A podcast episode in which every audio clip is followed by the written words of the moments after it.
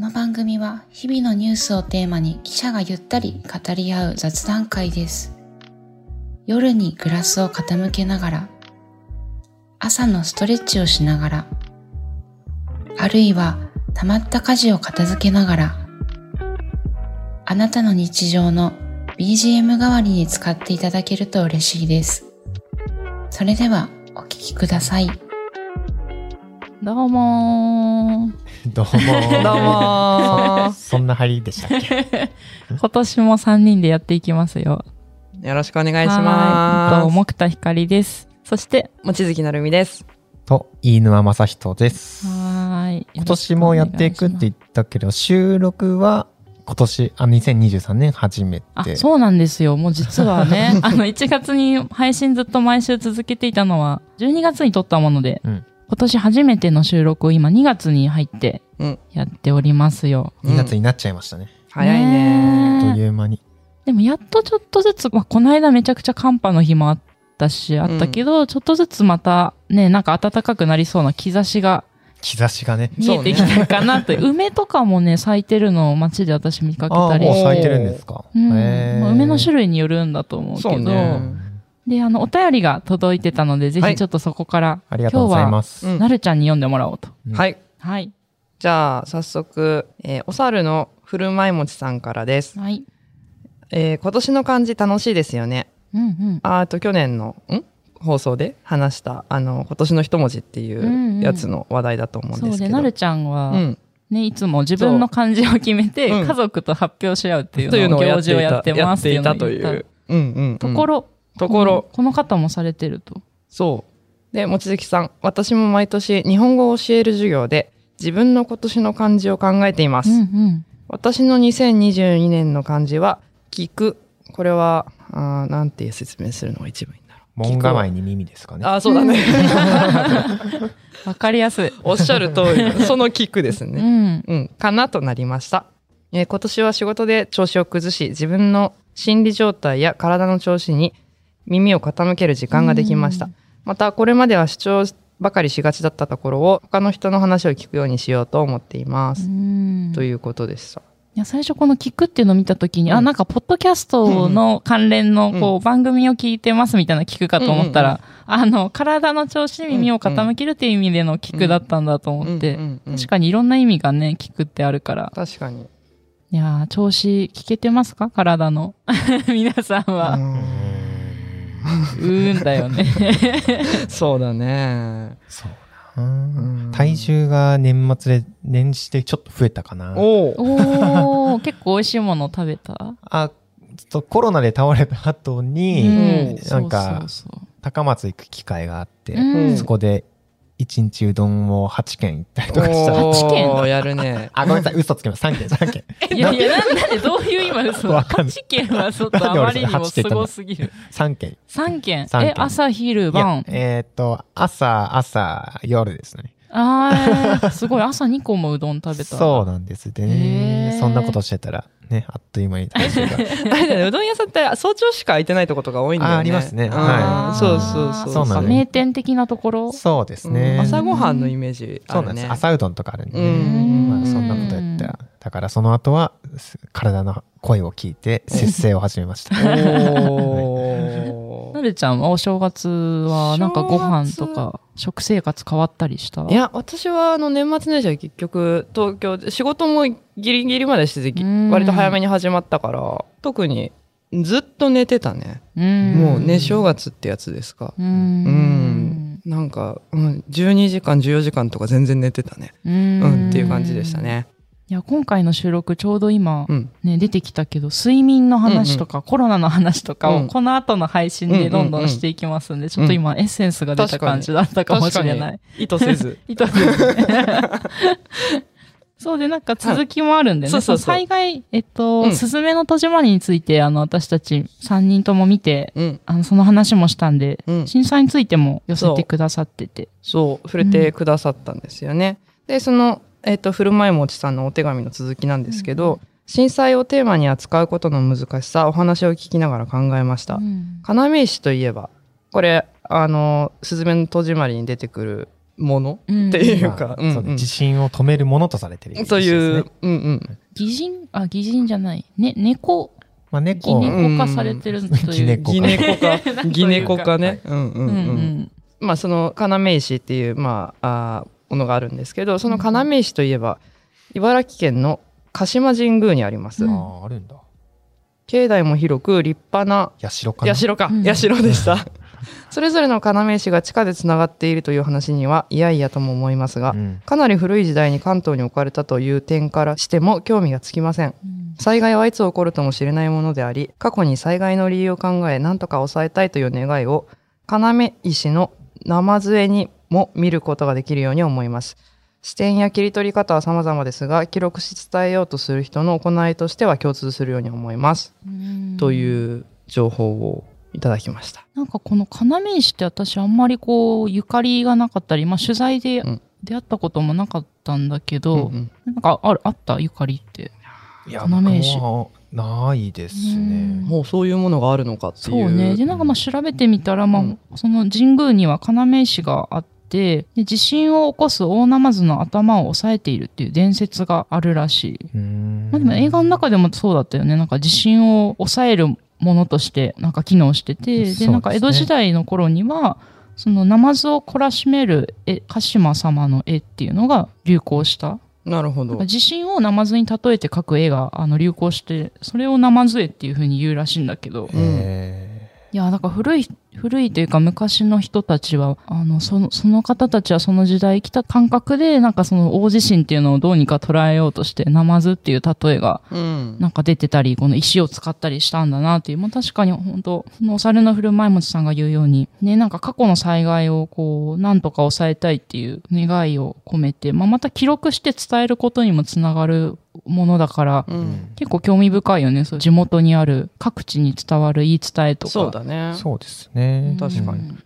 まあ皆さんね、共通の願いを、被害をどうしかしてね、減らしたいっていう思いが多分根底にあるんですもんね、うんきっとね。そうだね、うんなんか私思い出したのが、和歌山で前勤務してたので、和歌山もやっぱりこう、大きい地震が昔あって、各地に石碑が建てられてるんですけど、和歌山県立博物館の前田正明さんっていう方に取材して、まあ、その人が各地の石碑をこう調査して回ってたんだけど、すさみ町っていう南の方の町にそれこそ石碑が建てられてて、なんか山の頂上に住民が建てた石碑っていうのがあって、それ1857年。もうだいぶ前。うん古いですね150年以上ぐらい前のはい。石碑が、まあ、今もね、石だから残っていて、で、津波襲来の前に住民はここへ逃げたっていうふうに記されてて、はあはあはで、なんかお祭りもその毎月1回、ね、大日光っていう確か言い方だったと思うんですけど、っていうお祭りがあって、お祭りの日になるとその山道の草刈りとか整備を住民がして、で、その頂上、山の頂上に立てた上りを目印にして、なんか小太鼓を鳴らしながら、あはい。鳴らす人にこう続いて、おうおうっていう掛け声。まあどういうイントネーションかちょっとわからないんだけど、まあカタカナでおうおうっていう言い方をその前田さんおっしゃってたんだけど、そういう掛け声で山を登ってみんなでお参りを毎月すると。でもなんか餅巻きもあったし、みんなで集まる行事になってて、で、おそらくその音を頼りに夜でも津波から逃げられるようにっていう、なんていうか、そのお祭りなんだけど、こう、避難訓練的なものも兼ねた、なんか行事があったみたいで、で、まあその前田さんおっしゃってたのが、確かにその訓練だけだと人が集まりにくいから、日常の中にどう取り入れたらいいのかっていうのは、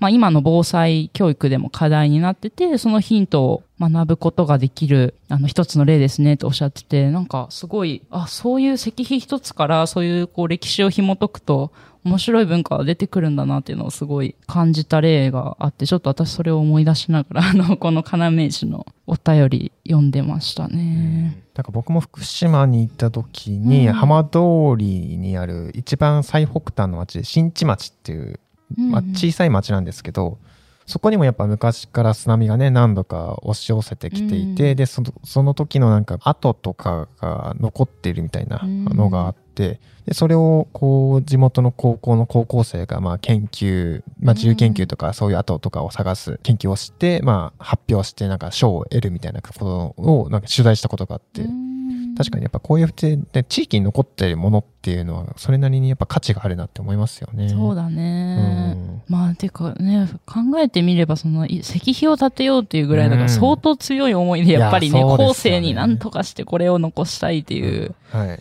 ね、思いだから、ね、意外と身の回り見てみたら、面白いものが見つかるかもしれないですよね。そうですね。うんそしてもう一人、はい。お便りくださっている方が、はい。朝日愛知さん。いつもありがとうございありがます。とうございます。えっと、桃沼会、ほっとできて好きです。お三人が集まるとほっこり空間ができるので しょうか。不思議ないい空気感が伝わってきます。桃沼会は夜電気を消して布団の中で聞くのがいいですね。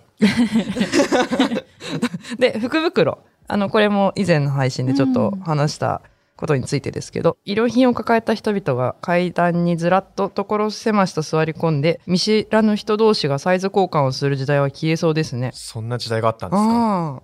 これってなんか、見覚えある？あ、でも、見覚えというか、確かに家族同士で私やったことがあって、うんうん。まあ福袋買ってきて、うん。まあ好みがやっぱ姉妹でみんな違うから、うん。私三姉妹なんですけど、いや、ちょっとこれあげるから他のちょうだいよ、これちょうだいよとか言って、買った後に交換するっていうのはうん記憶があって。でも私も子供の頃ニュースで見た記憶あるかもしれないなあこういう。まあ実際そうだよね。だって使わないものとかサイズ合わないものとかうん。をその場で交換するというのはうーん。ね、効率的だよ。でも最近はやっぱその S、M、L とかサイズにごとに袋袋がもうなんか結構丁寧に分けてもらってますよね。ねなるほどね。それがあるからなくなったん光景なんですかね。なるほどうね。うん。あとメルカリかメルカリ。あーそうですね。うん。確かに。個人で処分ができちゃう時代ですもんね。うんつながりが消えていく。うん。で、うん。その物欲は断捨離が進んでから確かになくなったかもです。お別に金持ちでもないけど何かを欲しいと思ったり買おうとしたりするとき捨てることをまず考えてしまいます。なるほど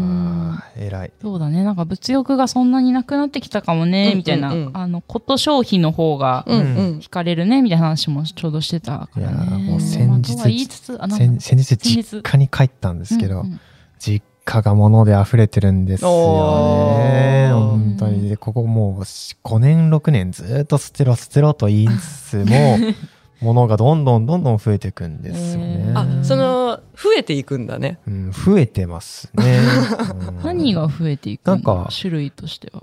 パッと見たところやっぱお菓子とか、あとはペッあートボトル系のでっかい飲料、なんかあー。4、5本とか買い置いていたりとうん。か、あとはそうね、まあ新商品をどんどん買い溜めるみたいなところもあったりとか、あでもじゃあ基本的には食料品系？うん、そうですね。食料品もそうですけど、でも確かに昔使ってたデスクトップのパソコンとか、あああいうそのガジェット系とかもいらないのがいっぱいあるじゃないですか。わかるよ。ああいうの。古いものを処分しないまま新しいものがどんどん増えちゃうから、はいっていうことか。なるほどね。捨てればいいのにって、捨てなよって言ってるんですけど、うんやらないんですでもよね。ねこれ面倒ばっかりは。わかるよその親御さんの気持ちも。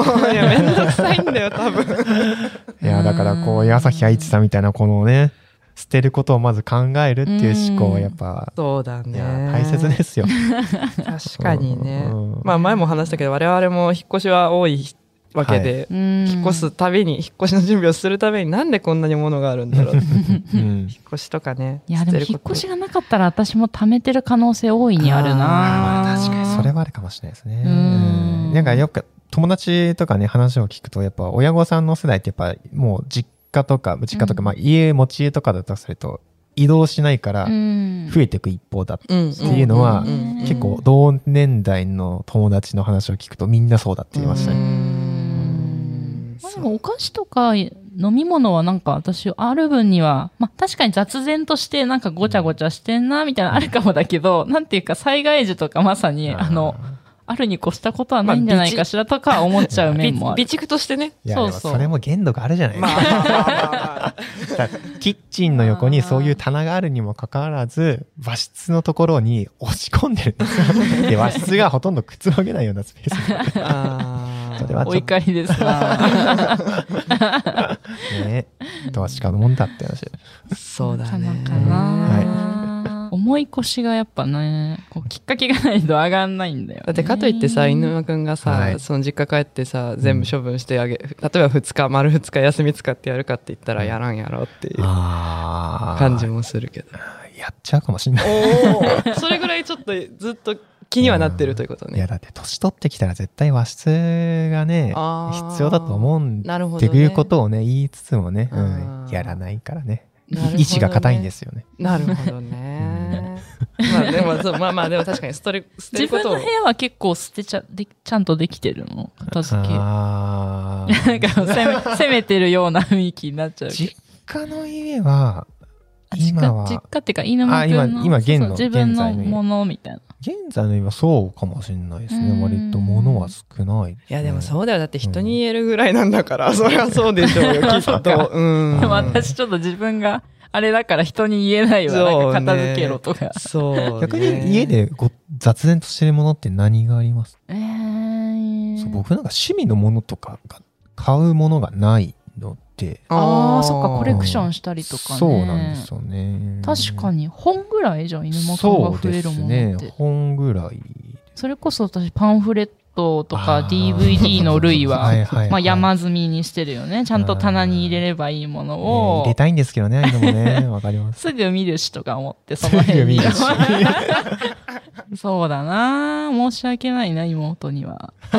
ちょっと今思い出したわ。いろいろ山積みにしちゃってること。そうだね。優しいから何も言わないけど、確かに座るスペースをソファーに置いてるわ。そうだね。ちょっと帰ったらどうかします。お ということで、あの、お便りありがとうございあました。りがとうございました。あと、Apple Podcast もし聞いてる方とか、これちょっと最近番組でお願いしたりもしてるんですけど、まあ、ぜひ評価っていうのを、あの、お願いしてる。星5つの中で好きな評価つけられたりするので、Spotify もそうですかね。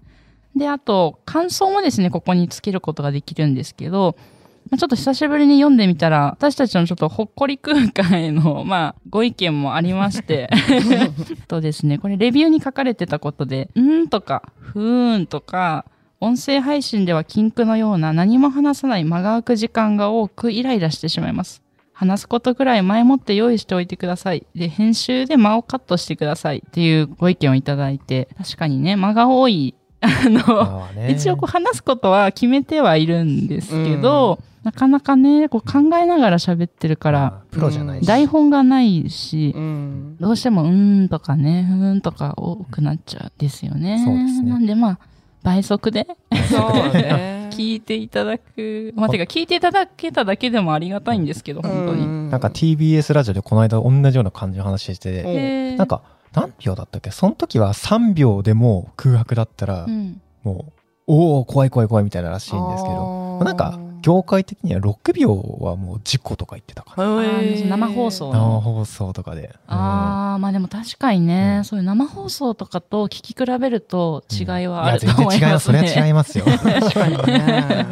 まだ逆にそれね、全部台本にしてしまうとう、んちょっとまた、ポッドキャストとラジオの区別がつかなくなってくる感じのところもありますからね。そうねうん。なので、そうそう、ほっこり空間ができて不思議ないい空気感って感じてくださる方もいれば、ちょっと遅いな、間延びしてんなって思う方、本当感じ方いろいろだと思うんですけど、うんうんそれぞれのペースで、うんうんあの、それぞれの倍速や、うんう。うんんあの、速度でお付き合いいただけたら一番そうですありがね。たいかなとうんうん。思います。まあでもはい確かに間延びしてるとこちょっとカットする編集はやってみようかなと思うので、うん、そうだね。いや、あんまり乗り気じゃない。いやいやいやまあ、そんなね、なんかや YouTube ショートとかみたいに、ガンガンガンみたいな、YouTuber みたいなさ、はいはいめちゃくちゃ早口喋りやるじゃん。ジャンプ編集みたいな感じね。そうそう、まああれは逆に私ちょっと疲れちゃうから、いやああいうの嫌だなって思ってて、うんわかるまあそうではないこ、この今の感じは維持したいとは思いつつ、ううんちょっと間ぐらいをね、探りながらうんやっていきたいと思いますので、うんまあ、汚いご意見はぜひ、あの、そうね。いただけるとありがたいです。うんうんうんうん。このレビューっていうのが今、あの、この、えー配信してる新聞一面じゃなくても大事なこと、SDGs を話そうっていうのが、まあ、Apple Podcast だと今、えっと、星はね、いろいろな方が本当に124件か、今、放送時点で評価つけてくださってて、うんまあ、ただ、あの、コメントっていうのが今3件ぐらいしかないので、まあ、もしご興味ある方、つけていただけたら、他のリスナーさんの、なんていうか、判断材料になると思いますので、ぜひお便りフォームと同時にこちらもちょっと書き込んでみていただけたらありがたいです。やることがいっぱいだ。確かにお願い事が多い。確かに。じゃあ、はい。早速ちょっと話題に行こうと思うんですけど、はい。早速じゃない。早速じゃない。確かに20、20分もう過ぎてる。こういうとこがちょっとぼんやり、ぼんやり進行なのかな。早速じゃないね。もう20分は過ぎたんだ。早速。やっとこさ。やっとこさ。朝日新聞ポッドキャストながら聞きできるポッドキャストって私の生活スタイルにちょうどいい朝日新聞のニュースレターに登録すると、編集者が厳選したニュースがメールで届くよ。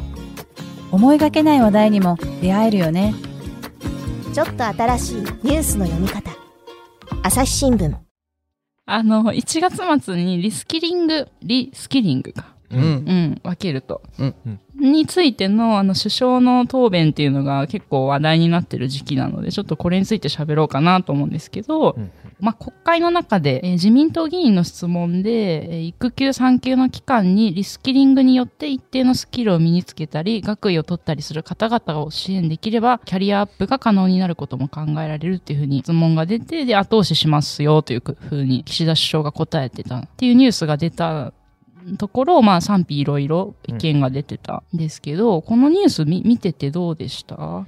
いや、まあ確かに我々はね、子供を育てたことがないんですけれどうん。も、やっぱでも子育てってやっぱすごいもう時間との戦いで大変だってね、いうのは聞いていたので、確かにそんな勉強する時間なんてないよって思う人がたくさんいるんだろうなというふうな率直に思いましたね。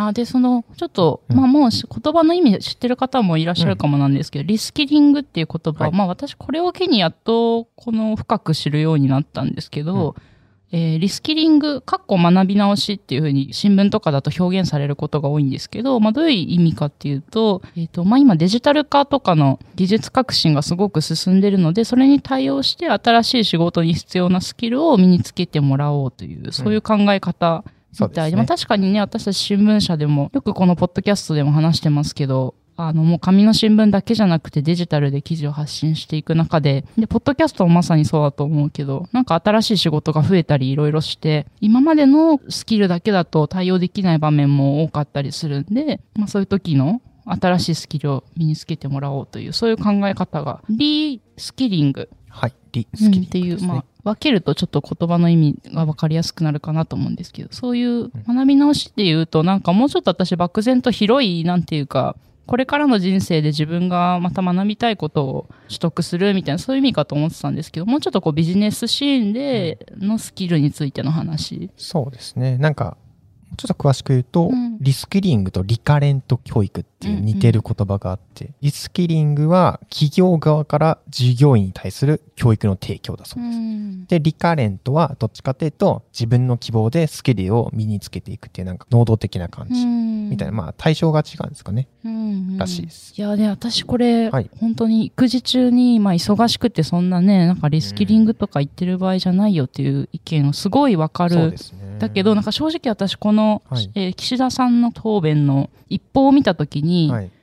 そうなんだ、そういう支援もうんありなんじゃないかなって思って、なんていうか特にこう引っかからなかったんだよね。そうなんですね。なんか、うんで、それを後々皆さんのこの、いやいやみたいなのを、声を見るにつけ、ちょっと反省っていうか、なんて言うんだろうな、私の感度の低さうんを思って、まあ子育てしてないからあんまりこの発言引っかからないのかしらとかも思ったんだけど、うーん。確かに僕も最初これ見たときに、いやいや、勉強とか学習なんてできるわけないだろうって若干思った節はあったんですけど、でも、うん時間を置いて考えると、いや別にできるように体制整えておくとことは別に悪いことじゃないんじゃないのっていう、うん。いうふうにちょっと思い返しましたね。う。ん。うん、やりたい人はね、できるような環境を整えておくのはいいんじゃないかなと思ったんですが、朝日新聞のコメントプラスのところでは、育休中にリスキリングできるのはすごい人だと。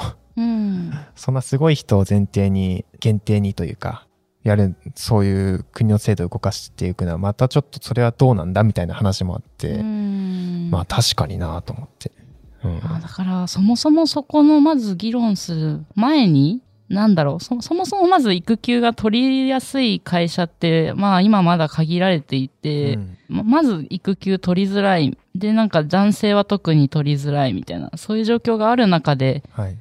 なんかね、すごい先の方の話してる感じはするんだろうなっていうのはすごい思ったんだよあー確かにそうね。ですねそもそもまだ日本は全然こう制度が、うん、制度とか支援が整ってないから、はいもそねもそもちょっとまずそこの前提をあの、マシにしてくれよという気持ちはすごい確かにあるよねって思いながら。確かにそうですね。うんあと、朝日新聞のそのコメントプラスのところで常見さんが言っているのが、常見洋平さん。常見洋平さんがコメントをしているのが、えっ、と、やっぱね、すごい人前提の議論であると、うん先ほど言った話なんですけど、リスキリング教育は、やっぱりその、終わった後、その仕事をどう頑張っていくのか的な、そういうなんか、うん。子育てとかいう風なところに焦点が当たってなくて、このなんというか、その後の働くところにばっか目がいっちゃっているみたいな、そんな話をしていて、いやまあ確かになと思って。うん。子育てを豊かにするっていう風な、そういう風な視点の方が大事なんじゃないのかなって思って。ううんん。はるちゃんとかどうだった？この辺の。まあ私は、あの、リスキリング自体は全然いいと思っていて、うんやれるもんならやりたいし、だけど多分これ、育休中って言ったから、うんあの、こういうこ、なんというか、リスキリング自体は別にそんな悪い制度だとも全く思わないので、うん私は。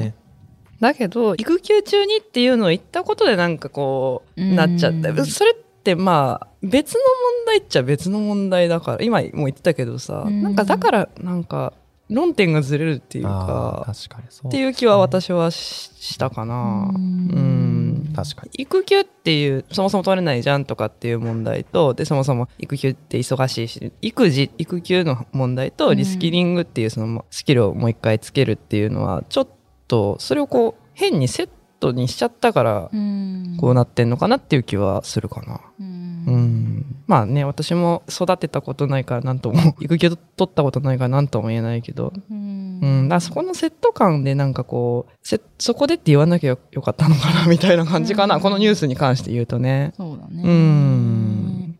まあ、あとはでも、子育てしたことがないから、そういうことをい言っちゃいけないみたいな、そういう空気感も、うんなんかあまり嫌だなっていう感じもちょっとありますかね。そういうことを言っちゃいけない。その、なんだお前は育休とか子育てしたことがないからわからないだろう的な、そういうこの、ああ、からこういう育休についての議論うんはいについて喋るべきではないっていうそんな感じの、なんかそういう空気感もなんかなくなっていったらいいなと思いながらね。そこがね、なかなかね。難しいよね。それこそね、我々3人とも子供がいないわけで、はいううんちょっと当事者性を持って話すことは難しいから、うんもちろんね、当事者の声が一番こう、うん実態に合ってるっていうのはあるんですけどね。当事者以外の人も語れるような社会になっていかないと、そうだ、ね。制度って変わんないんだろうなと思いながら。うん。まあ、なんかどんなことでもそうだけど、やっぱりこう、当事者にヒアリングしてから、そうですね。あの、話すとか、まあね、したのかもしれないから、ちょっとその背景はよくわからないんですけど、うんうんね、なかなかそこが、うんそうだね。そうね。まあでも私やっぱり投稿とか、やっぱり子育て世代の先輩とかのツイッターのコメントとかいろいろ見てて、はい。まあなんか子育てのことやっぱ私分かってないわっていうのを改めて今回実感した出来事でしたね。なんか本当にこうね、夜泣きとか不定期であったり、うんすごくままならないというか、自分がやりたい時間で動いたりできなくなるみたいな話はよく聞いてたんですけど、やっぱりこの発言を聞いた時に私はあんまりピンと怒りとか違和感があんま出てこなかったんで、うーん。なんていうか、やばい。また、うん、いやまあうん問題ごめんね入ってきて。いや、でも、しょうがない、しょうがない。うん、まあ実際、うん。そう、ちょっと悩みましたね。自分がちょっと鈍ってるのかなっていう。ああ、そのね。感度がうんうん。確かにね。そうそうそうまあでも、リスキリングはできるもんならやりたいな、私はう。んあごめん、それはいその育休発言っていうよりとは別でね。何学びたいんですか？でもやっぱり、あ、そう、そう、それ考えてなかった。でも今求められるスキルって本当多いからね、その、新聞制作だけじゃなくて、うん。その他にも媒体が朝日新聞としても増えてるしね、うん。分析とかかな？分析とかちゃんとできるようになりたいな。記事をどのくらいのどういう人が読んでるみたいなそうそう。てかまあそれはややれよって話なんだけど ちゃんと勉強しろよって話なんだけどちゃんと本格的にね学べるといいかな、うん。そういう IT の方なんだろうな、うん。なんかある？犬間くんとか。そうですね。やっぱでも専門知識なんかつけておきたいなって思いはずっとありますね。うんこの会社入ってからは。うんなんかまあジェネラリストでもいいんでしょうけれども、まあ逆にジェネラリストもいいところはあると思うんですけど、うんなんかそれよりはなんか自分がこの分野語れるみたいな分野を持って仕事をしていきたいなって思いがうん入社以来ずっとありましたね。うん確かに、ポッドキャストとかで、ね、記者の方呼ぶと、はい。呼んで番組私たち作ってると、本当に思うな、なんか思、いますよね。専門家、うんなんかこうちゃんと知識が深くていろんな現場を知ってらっしゃる先輩たちに会うので、なんかより自分もちょっとそうですよね。磨かん、磨きたいな、はい。まあ今やれよっていう話なんだけど、本当にね。なかなかまあでもやれる環境があるっていうのはこの大企業の良さかもしれない。まあ確かにねうん割となんかいろんな研修やってはくれてるよね。うんだからまあやろうと思えばできるのかもしれない。あとは時間とうん働き方とうんなんか相談って感じがちそうら。なんだよね 動画とかちょっとやってみたいなっていう気持ちが動。画編集ってことですか？そうだうんね。なんかそのツイッターのコミュニティにも上げてたんですけど、大阪の音声チームの木下光大さんが、研修、動画のスキルがやっぱりあって、研修で使うように、あの、大阪のポッドキャストチームの、あの、皆さんに出演してもらって、なんかポッドキャストの魅力を伝える番組、番組じゃない、CM みたいなのを、短い動画作ってたんですけど、まあ、なんか鮮やかで、すごいよね。すごい身内だけど、そう、なんかすごいなと思って、なんか、そうそう、こういうの作れたらまたちょっと広がるんだろうな、世界がって思いながら、そうですうね。ん、ちょっと憧れましたね、動画。確かに。確かに確かに。まあ、まずはね、今、音声してるんで、音声を、良い品質のものをお届けしようっていうのが一番なんだけど。また喋るのもね、一つのスキルですいやからね、これね。そうだよ喋りだって絶対スキルだよねそうだね。MC をこうやるのはスキルですよ、確か本に絶対そうだと思う目の前の話を膨らませながら、あの予定通りにこう、なんていうか、話の筋道をつけていくっていうのは結構大変ですよね。いやすごい頭フル回転だと思う、いや、本当に、ね、うーんとか やっぱ多いんだよな、私なんか。まあでも、うん、そうねうんいやスキル着実についてるんじゃない、ねまあでも確かに鍛えられるよね。生放送みたいなもんだからね。そうだねその場で話さないとうんはい放送にはできないから忘ね。年会の木田さん、すごい良かったですね。でしょ？いや、びっくりしました。なんかすごいテキパキなさって、言葉のつま抜き方もすごい良かった。ああ、ありがとうございます。すごいね褒めて伸ばしてくれるか終わりがあったからね、50分縛りがあったから時間内に進行しようという意気込みと、うんああ確かにタイム管理もすごいね、ちゃんとしていて。そうね。うんいや、さすがだと。まあでも何を聞いても答えてくれる皆さんがいたからですよ。うんそうだねそうだね、自分も。自分たちで褒めて伸ばすっていうのはもうね、はいだ大事なスキルですからね大事 自分褒めるというのも大事なスキルだといや、思うそうですよ。自分の精神状態保ってくれるのは自分しかいない。そうね。んそうそうだそうね。。そうですお話はつきませんが、続きは次回にお届けします。